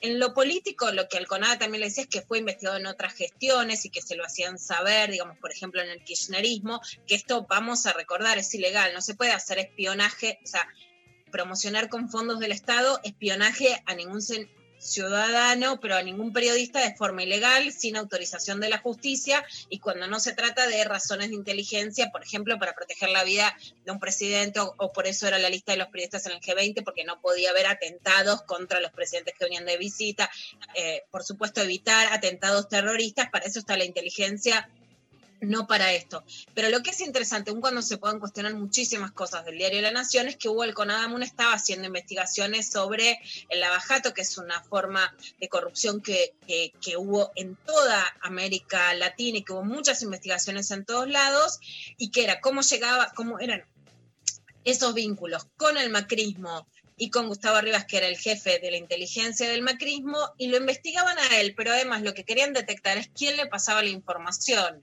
Detectando eso, que por supuesto es ilegal, cortaban la publicación de las investigaciones sobre la corrupción en el macrismo. Entonces, esto es importante. Cuando te dicen, eh, bueno, el macrismo fue más institucionalidad, eso es mentira. En mi postura personal, las investigaciones sobre corrupción hay que hacerlas en todas las gestiones, en el kirchnerismo, en el macrismo, en, por supuesto ahora en el actual gobierno. Si en la Argentina hay una polaridad que es investigación una u otras y hay que, por supuesto, mantener una línea y en ningún caso está bien justificar la la corrupción, ¿no? Y después vamos a escuchar un segundo audio que la gran pregunta es hasta dónde puede llegar esta causa judicial en relación a la responsabilidad política. A Alan Ruiz, que es el contacto de inteligencia que, que tenía un vínculo con Patricia Bullrich, a Patricia Bullrich, a Mauricio Macri, digamos, es hasta dónde puede llegar lo que detecte esta investigación. Bueno, vamos a escuchar un pedacito más del Conadamón. Si aquí es que los acusados se cierran la boca cuando estén siendo indagados y entonces ellos deciden inmolarse y quedarse como los únicos responsables, o si por el contrario, estos acusados, los agentes que integraron ese grupo de WhatsApp Super Mario Bros, dicen por el contrario, no, yo recibí órdenes superiores y empiezan a señalar hacia arriba. En ese caso, ¿hasta cuán arriba podrían llegar? Una opción es es que el que aparece como uno de los protagonistas de esta historia, como máximo superior, sería Alan Ruiz. Acordate que a su vez era el director de operaciones especiales de la AFI, que respondía de manera directa a tanto Gustavo Rivas como a Silvia Magdalani. Entonces, a su vez, allí veremos si Alan Ruiz decide actuar por cuenta propia, es decir, me inmolo, y dice, yo tomé estas decisiones, me corté solo, o si por el O contrario. Arribas me ordenó espiar a, a. Cristina Kirchner, a Hugo Alconada, a Horacio Rodríguez Larreta. Bueno, esto era lo que decía en, en el programa de Mario Donel Hugo Alconada Moon. Recomendamos, como pasamos ayer, ayer, la cobertura que está haciendo Irina Hauser, Juana Morín, entre otros periodistas, Arili Jalad, porque la verdad es que es súper interesante e importante justamente para entender la in- institucionalidad de la democracia y cuáles son los resortes verdaderos para investigar la corrupción y, por supuesto, mantener los resortes democráticos en la Argentina. Bueno, vamos a pasar otro audio, Dari, hoy en un, en un programa de mucha iluminación histórica con, para mí es el personaje central del, de uno de los personajes centrales del feminismo hoy para entender también la interseccionalidad no solo del feminismo en contra del racismo como, como baluarte central, sino también entre los movimientos antirracistas que en Estados Unidos y en todo el mundo eh, empezaron con protestas que no terminan a partir del asesinato de George Floyd y que cada vez además se conocen más casos de violencia policial cruzados con el racismo. Se escuchó ayer, por ejemplo, en audios de los mozos, que es la policía española, deteniendo a alguien que le decían negro de mierda, digamos, no como algo que fue excepcional, sino como algo sistemático. Es muy interesante que se estrenó en Netflix, no sé si ya la vieron, pero se las recomiendo, la película eh, Cinco Sangres de Spike Lee, que es el gran dire director de denuncia política de la, de la historia, eh, que tiene por, por un lado una trama, bueno, de ficción sobre cinco amigos que vuelven a Vietnam y algo de, de aventura. Y por suerte, para quienes queremos saber más de historia, hay una mezcla documental con la historia justamente del movimiento afro en Estados Unidos. Bueno, Angela Davis es central y además es muy cercana al movimiento feminista. Cuando hablamos con Diana Mafia nos contaba, por ejemplo, que estuvo almorzando con ella el año pasado en Uruguay. O sea, no es un personaje histórico eh, que hoy no tiene vigencia. Y en estos días en, en, las redes sociales circuló un discurso de ella que vamos a escuchar un poquito y contar qué decía que es de los años 60. Dale. term glass ceiling feminism. I don't know whether you have that here. Bueno, les, les voy contando que acá estaban los subtitulados que decía. Y entonces escuchás el término feminismo del techo de cristal. No sé si lo tienen. El feminismo del techo de cristal es el que representa Hillary Clinton. Se basa desde el principio en las jerarquías. Me refiero a cómo funciona esta metáfora. Las que ya están lo suficientemente altas para estar en la cima son probablemente blancas y si no lo son ya son ricas porque están en lo más alto. Todo lo que tiene que hacer para abrir es empujar el techo. Y desde que me he identificado como feminista, me ha quedado claro que cualquier feminismo que privilegie a aquellas que ya tienen privilegios está destinado a ser irrelevante para las mujeres pobres, trabajadoras, mujeres de color. Bueno, es una definición sustancial que además muestra de alguna manera por qué el, digamos, la candidatura a presidenta de Hillary Clinton tal vez no tuvo todos los apoyos que tenía. Otra cosa que es interesante es ver el documental de Michelle Obama después de que se va de la Casa Blanca recorriendo a través de un libro. Ella se queja así mucho de la no participación de la población afro que no fue a votar, ¿no? En un país en el que el voto no es obligatorio. Pero sí, el gran interés, y si ustedes ven las series, las películas, es como, ¿qué pasa en las empresas si las mujeres llegan a no ser jefas y por eso a romper el techo de cristal? En Argentina, ese, por ejemplo, no fue nunca un paradigma, pero sí es interesante cómo se pueden unir estos dos movimientos con líderes que además están vigentes y son muy claras. Y volviendo a la Argentina, algo que generó tantas, pero tantas eh, repercusiones y reacciones adversas fue, por supuesto, la posibilidad de expropiar Vicentín. Pero un poco las lecciones que deja, que son las más temerarias, más allá de qué pase con Vicentín, es que, es que cuando uno dice, bueno, mayor igualdad, todo el mundo ok, pero cualquier proyecto económico que toque un centavo de algún Mm. sector de privilegios parece destinado a ser cajoneado. En este caso, Matías Barroetebaña, del Frente de Todos de la Ciudad de Buenos Aires, presentó un proyecto de ley para financiar a las cooperativas. Cuando se habla de financiar, el problema es de dónde salen los fondos. Cuando querés tocar un peso, ahí se arma la batucada en la política argentina, pero esto nos decía Matías Barroetebaña. A ver. La semana pasada, junto a un grupo de legisladores del Frente de Todos, presentamos un proyecto para duplicar el pago de ingresos brutos por parte del sistema financiero, de los bancos de la Ciudad de Buenos Aires. La idea es con esos fondos, que estimamos en unos 50 mil millones de pesos anuales, se pueda financiar programas de sostenimiento del empleo en micro, pequeñas y medianas empresas de la ciudad y en cooperativas de trabajo. De esta manera logramos transferir recursos de aquellos que vienen ganando más y hoy aún están ganando a otros sectores que están sufriendo las consecuencias de la pandemia y el aislamiento social sobre la economía. Bueno, esto decía Matías, pero más allá de algunos proyectos aislados, sí lo que se ve trabada no es solamente la economía, sino poder pensar, digamos, la economía en la Argentina sin tener una resistencia que excede a, a los sectores a los que representa. ¿no? no es que Vicentín se está oponiendo a la expropiación, sino que aparecen los que muchos nombran como los desclasados creyendo como, bueno, que te van a venir a expropiar este, la cafetera Nespresso como tuiteaba la Inca, ¿no? Lo- en vez de los nuevos ricos... ¿De qué te reís? ¿De los tweets de la Inca? ¿O de qué te Por reís? supuesto, pues me parece Obvio. una definición genial. Están, eh, yo ayer vi en Twitter que están convocando para el sábado eh, una nueva como movilización al obelisco desde los sectores. De- lo, vi, lo vi en un tuit de jóvenes republicanos, para que entiendan como desde dónde, con un flyer de nuevo, con esta idea de eh, expropian, primero empiezan expropiando una empresa y te expropian la casa. Y, y como que siguen, siguen en esa. No, Che, ¿qué onda la noticia del día de del contagio de la ex gobernadora María Eugenia Vidal? Ahora te digo, si querés te doy más, más noticias sobre, sobre qué está pasando con, con el coronavirus. Y ahora, por supuesto, No, está bien, perdón, perdón, perdón.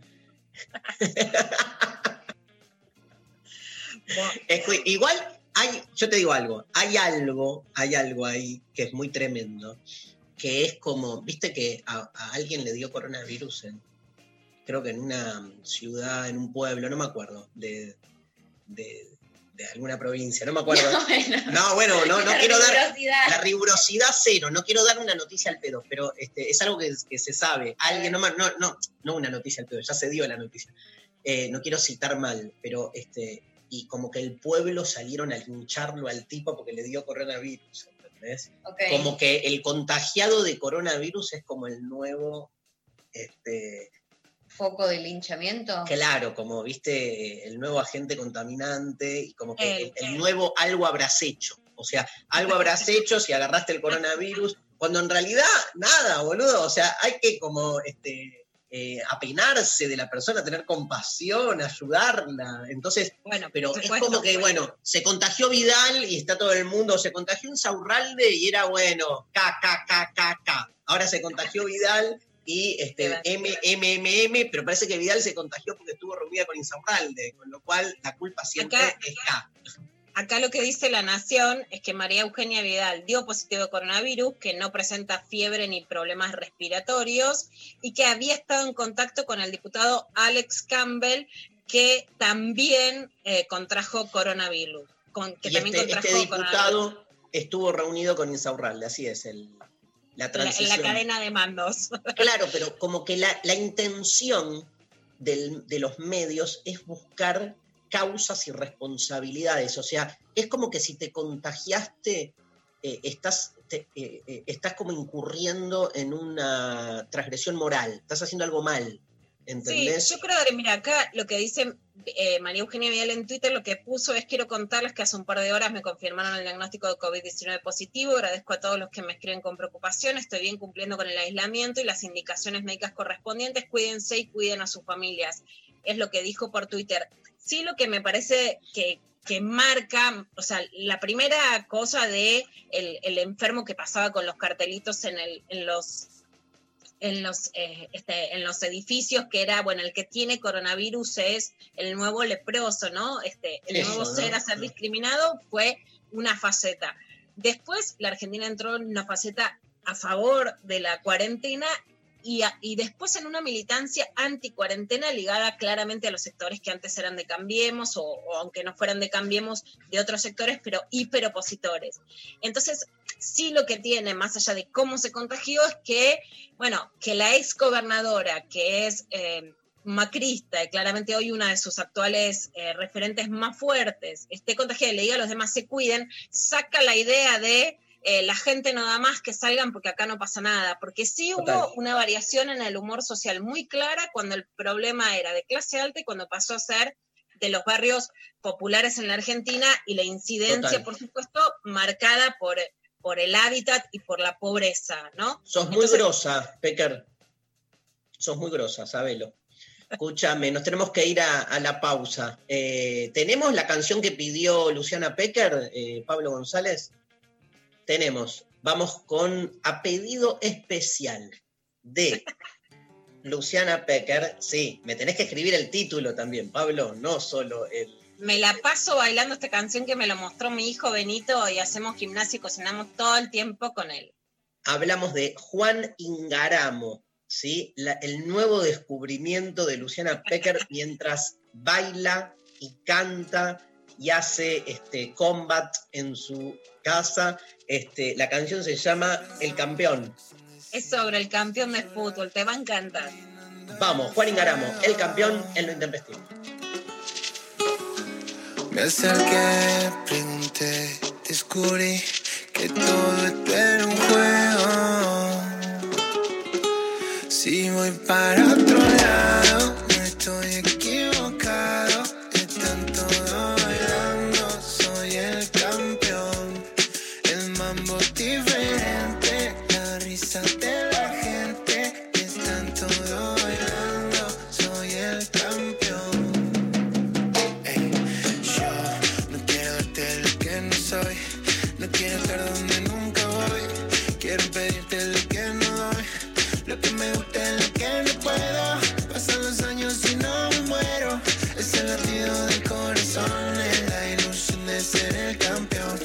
Si voy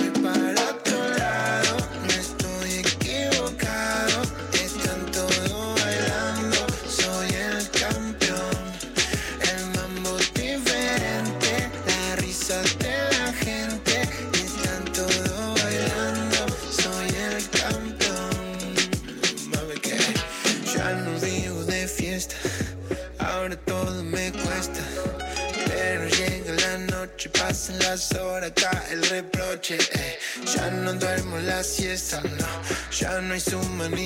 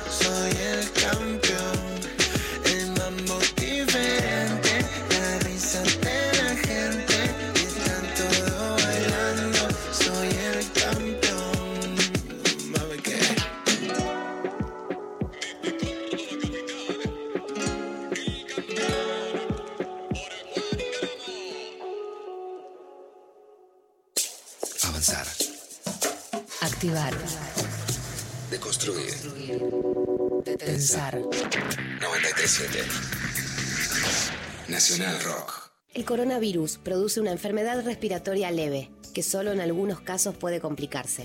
Se transmite por vía respiratoria cuando el contacto es cercano.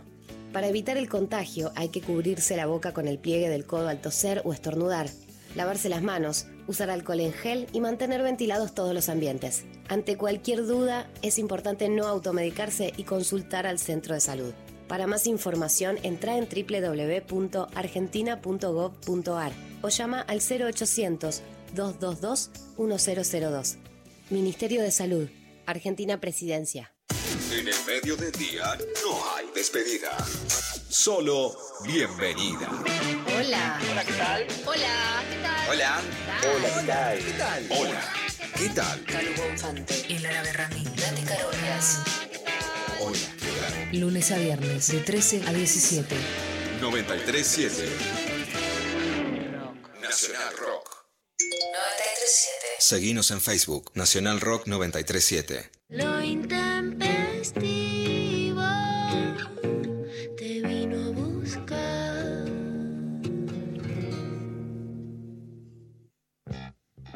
Bien, mensajes en lo intempestivo que siguieron llegando y todavía no los habíamos leído. Por ejemplo, por WhatsApp nos llega, hola chiques, soy Cari. El post cumple es buenísimo porque siempre sobra torta y yo siempre espero el llamado de algún ex. Como tengo varios, siempre alguno pica. Los amo. En ese sentido, la pandemia es como un gran cumpleaños, ¿no? Porque está todo el mundo mensajeándose con los ex. Bueno, mira, esta es para vos. Así que te, te lo ver. dedico, Mari, para, para, para hacer el resarcimiento histórico de la secuencia del conejito, eh, de la conejita, el monito, el monito, la conejita, bananas y zanahorias. Acá me escribe Ani Cabral, es una periodista feminista, bueno, especialista en temas de justicia, trabajó mucho tiempo en el portal de fiscales y lo que dice es que su mamá tiene una, una casa de disfraces, es disfracesflorencia.com.ar. Dice que para Darío tiene de filósofo griego, así que ya el próximo que tenemos el disfraz, o el de Platón o alguno así, pero hay de todo para todos y algo muy importante porque es una preocupación para mí, que es que me entre el disfraz, no quede trabado en la panza, ¿viste? Que el monito por lo Ah. menos no entrar. Bueno, que, Pero- no, que hay talles y se adaptan a los cuerpos de todos. Perfecto. Pero yo Lo que quiero- necesito para el próximo de María.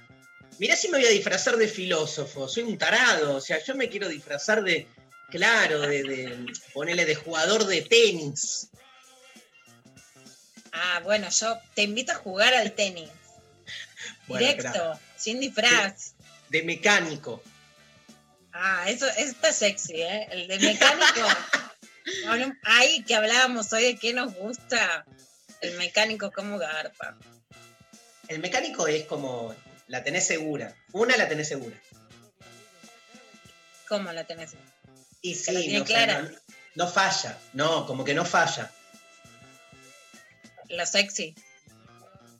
nada. Uy, Dios. Que se le para, querés decir. No. Y no, no falla, no, no sé lo que quise decir. Garpa, garpa. Garpa, garpa. Garpa, garpa. Sí, sí, mecánico garpa. Escuchen este mensaje eh, de un oyente muy tremendo. Dice, el año pasado me gustaba una piba. Ya le había dicho que me gustaba, pero ella no tenía del todo claro qué le pasaba. Para su cumpleaños salimos a bailar y le regalé un ramo de rosas. Después del boliche se fue a coger con un amigo suyo a la casa. No fue mi post cumpleaños, pero cuando estás enamorado te comes el flash de que el otro, eh, de que el otro forma como parte de vos y por lo tanto fue el peor post cumpleaños de mi vida. Ay, Me mató. Yo si fuera, yo, yo si fuera Dios, lo que claramente haría sería inhibir la capacidad de celar. Para mí el, el gran problema es eso, o sea, si naciésemos con algún tipo de mutación genética donde cuando el otro está con alguien más que vos, no te jode, sino que hasta lo, lo, disfrutás y lo aplaudís, seríamos todos más felices. Pero no hablo del poliamor como tira ahí Sophie Cornell, porque el poliamor supone justamente una construcción cultural en tensión contra esa especie como de impulso monogámico. Yo digo que sea algo biológico, ¿entendés? Como que no haya, por eso digo genético, bien así, eugenésico, hablo de ir y este, este, intervenir en la genética y que no existan los celos, o sea, que no existan. Yo ¿Qué creo dice? que ahí hay como, a ver, el ¿Por qué Pablo González, lo Pablo González lo traduce todo al fútbol? Dice, cuando Verón se fue a Boca, ¿no te dio celos? No importa, te estoy diciendo que sí, me dio celos, lo que quiero es no celar. Yo creo que ahí es, él regala rosas, hay algo simbólico de que va más allá de la rosa, de los pétalos, ¿no? Hay algo como, como un cliché hiperromántico de un pibe que quiere ir y decir, acá estoy, con toda la carga de romanticismo que se le dan a las flores en la cultura. Y la piba no es que va con un tipo que le gusta mucho, va con un amigo, como diciendo, me garcho a cualquiera menos a vos, como, eh, Ay, eh, ¿no? Entonces, bueno, ahí hay, está en disputa dos modelos. La, la piba dice decirse, a mí, con- a mí con flores no me tenés, no me voy a pinchar con las espinas del amor y llorar por, por el rocío en la madrugada que regó las rosas, y el pibe dándolo todo y sintiéndose No, un montón. Para mí puede ser mucho más Pero él también apostaba un modelo que era demasiado y la piba dijo hasta acá. Yo creo que hay gestos que merez, que, que ameritan.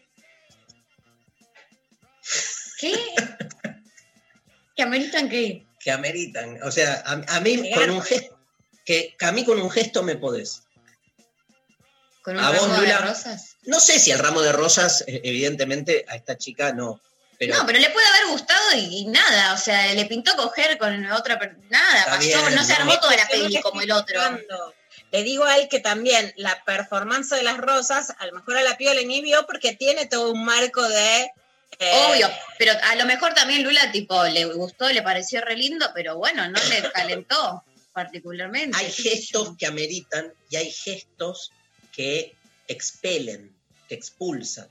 que O sea, expulsa. te- claro, te puede reencantar una persona y tiene un gesto o una actitud o una práctica que vos salís corriendo. Y salís corriendo no por la persona, este, sino porque este, entran ahí en un sistema de decodificación tuyo que tiene que ver con tu propia vida.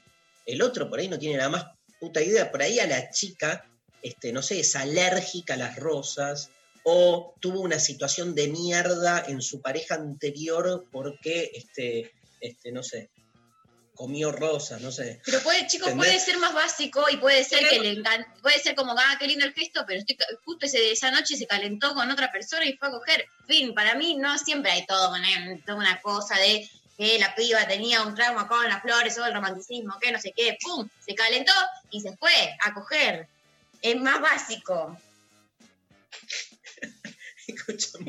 Yo me dedico a esto, María. Te Vivimos todos, a el rocío de las rosas. ¿Qué le voy a hacer? vivimos, vivimos todos de la paja mental de esto y vos, ¿qué querés? ¿Dejarnos sin trabajo, boluda? O sea, No. toda la historia de la filosofía. María conducción, lo que pasa que es esto, nosotros fuera, Mario, o sea, Nada, yo boluda, creo a que buscarle se puede pelo al huevo. el amor y las flores para que las flores no te espanten. Pero que si hoy alguien te va con un ramo de rosas, te va con una relación estructurada de la Ah, cual yo me muchos hoy quieren huir. Ah, ahora te matás. Ahora te matás. O sea, Ah, no me no, tiene razón María, chao, le pintó otra y listo, San se acabó. Bueno, Bueno, eh, hay, hay enredades. hay enredades. María Stanriver y su sección, enredades. Bueno, vamos a hablar de algo importantísimo que estuvo sucediendo ayer en Twitter, que revolucionó un poco eh, la red. Eh, parece que en el día de ayer, en el marco del programa de TN, de Leuco, se le hizo una entrevista a Jorge Lanata para hablar de ciertos temas. Y eh, como se estuvo hablando eh, desde que volvió estos últimos domingos, a nivel rating, digamos que no le fue tan bien, sobre todo en comparación a el reality, mi reality favorito, que es, eh, rompe Twitter también, que se llama Bake Off, donde es un reality de pastelería amateur, donde, bueno, hacen tortas y compiten, o sea, todo lo que está bien. Eh, y parece que la nata dijo algo ayer al respecto de esto, vamos a escucharlo.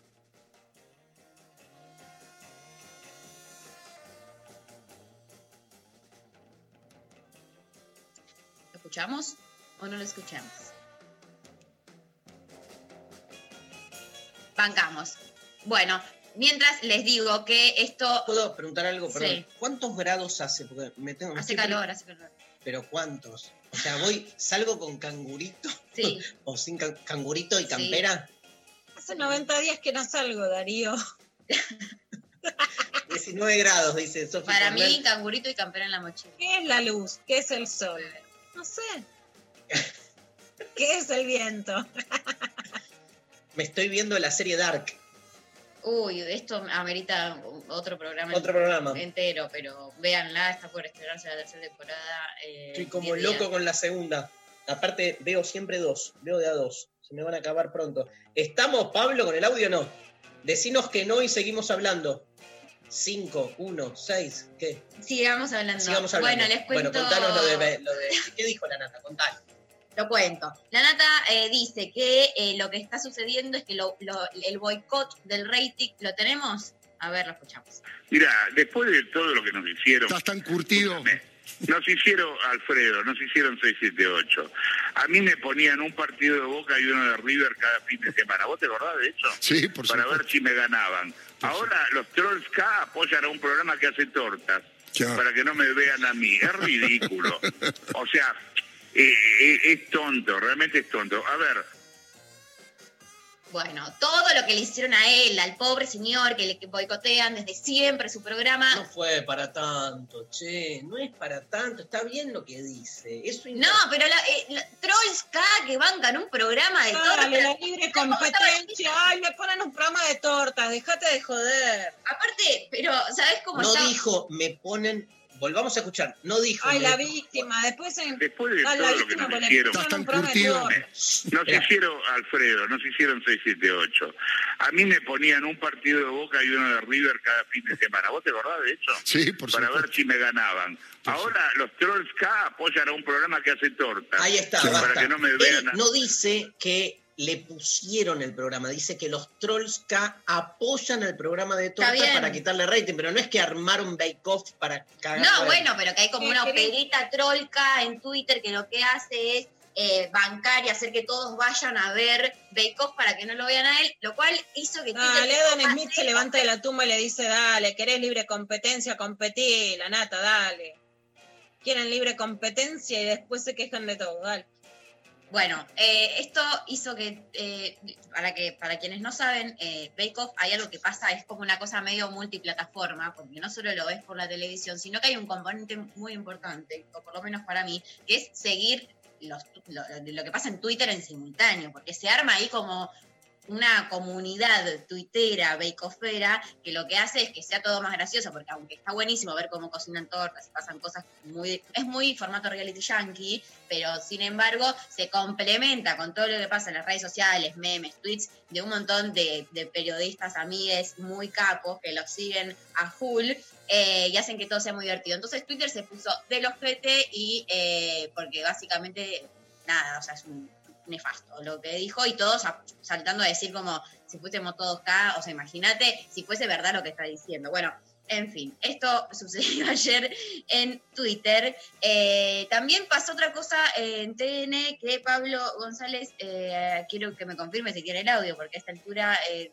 no sé si mandarlo, que es el señor Wiñaski. ¿Lo tenés, Pablo?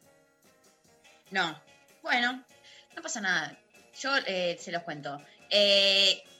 Habló sobre la pandemia y sobre cómo para él hab- habría que juntar todas las fuerzas de todos los sectores para expropiar la pandemia del país, lo cual hizo que eh, también se vuelva trending topic y estén en un montón de eh, redes hablando sobre eh, estos dichos. eh, pero bueno, nada, los, No escu- entendí. ¿Qué dijo? los escuchamos en otro momento. Es que está, está. A ver si entre todos podemos declarar de interés público a la pandemia del COVID-19 en la Argentina y entre todos se puede pensar a la Asociación de Pediatría también, perdón. Se puede pensar que nos juntemos, Zoom, no sé cómo, en la cancha de River, de Boca, en todos lados, en los campos, virtualmente, ¿no? A ver si todos juntos podemos pensar cómo se puede expropiar a esta peste que nos está volviendo locos para volver a tener para volver a tener soberanía sanitaria.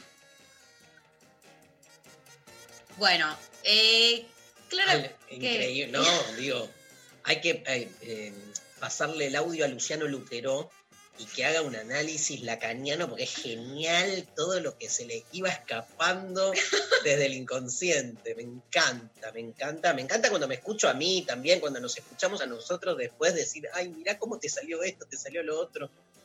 No sé, no sé si que se escucha a sí mismo, ¿no? Este, como para re- de algún modo también ver todas esas cosas que van saliendo. Qué loco, ¿eh? Ahora, ahora entendí. Qué loco el expropiese en ese contexto. Sí, acompañado de un montón de otras frases. Digo, juntémonos todos en la cancha de River. Bueno, después se ve que alguien le dijo, no, no, juntarse, bueno, de modo virtual. Bueno, eh, muchos lo salieron a atacar por Twitter, como diciendo, me estás cargando Buñaski, vamos 100 días de cuarentena, está todo el mundo tratando desde el gobierno de hacer algo, no sé qué, vos decís, bueno, expropiemos la pandemia, después de militarla en contra, de la cuarentena, en fin. Pero lo criticaban porque, como, como Como que recién se dio cuenta de. Sí, como que cu- cuál es la joda de, baj- de bajar esta línea, eh, así, como poniendo, como no, no dando ah, lugar a lo que se viene haciendo desde, desde el Estado, desde un montón de sectores, y, y el- lo previo a eso es que el chabón da una cantidad de nombres de- de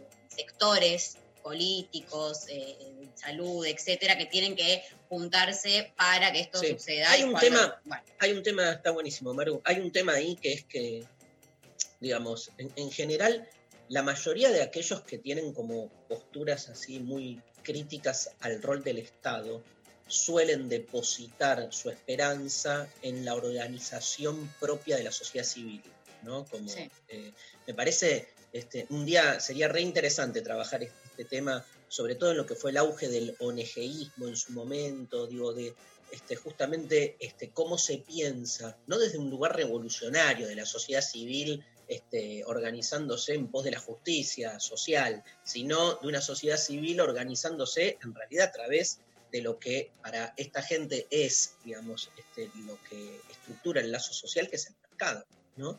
Este, y siendo conscientes también de las limitaciones del mercado este, y dónde entonces hay que organizarse como para generar algún tipo de compensación, pero nunca el Estado, ¿no? Al Estado siempre se lo ve como este, una institución que necesariamente o, cae en algún tipo de corrupción o cae en autoritarismo, ¿no? Este, que, que también es cierto que el Estado siempre, ese es su borde, ese es un monstruo, ¿no? A mí me parece su fantasma, a mí me parece fundamental siempre dar, siempre que uno vea, ¿no? Cuando yo me veo a mí mismo, me pasó en este cumpleaños haciendo mi balance de cuál es, cuál es mi frontera, o sea, este, a qué le temo es aquello a, lo que este, siento que puedo caer de, la, de nada, ¿entendés? O sea, mi- mis mayores miedos no están lejos, están al alcance de la mano. Yo me doy cuenta cómo me puedo volver en dos segundos eso de lo que huyo, obvio, y huyo porque me doy cuenta que en dos segundos puedo caer.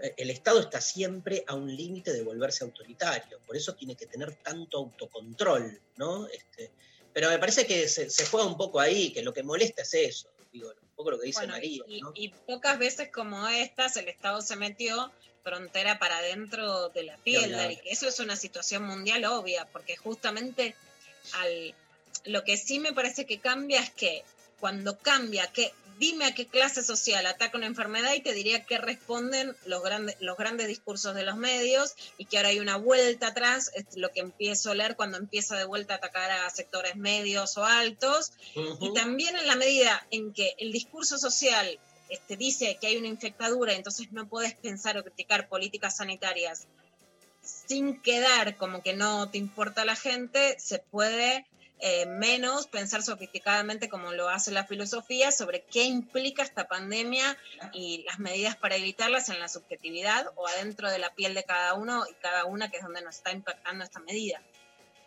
Buenísimo, bueno, se nos terminó el, el programa. Gracias, Maru. Gracias.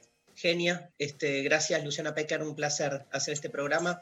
Entre los tres, Pablo González, cerramos con The Stone Roses a tu pedido. Love Spritz, gracias. Este, Lali Rombolá, Sofi Cornell, Pablo, estuvo Matías hoy en la operación técnica, el equipo entero de Lo Intempestivo. Nos vemos mañana jueves. Un placer hacer este programa diario para todos y todas. Nos vemos mañana.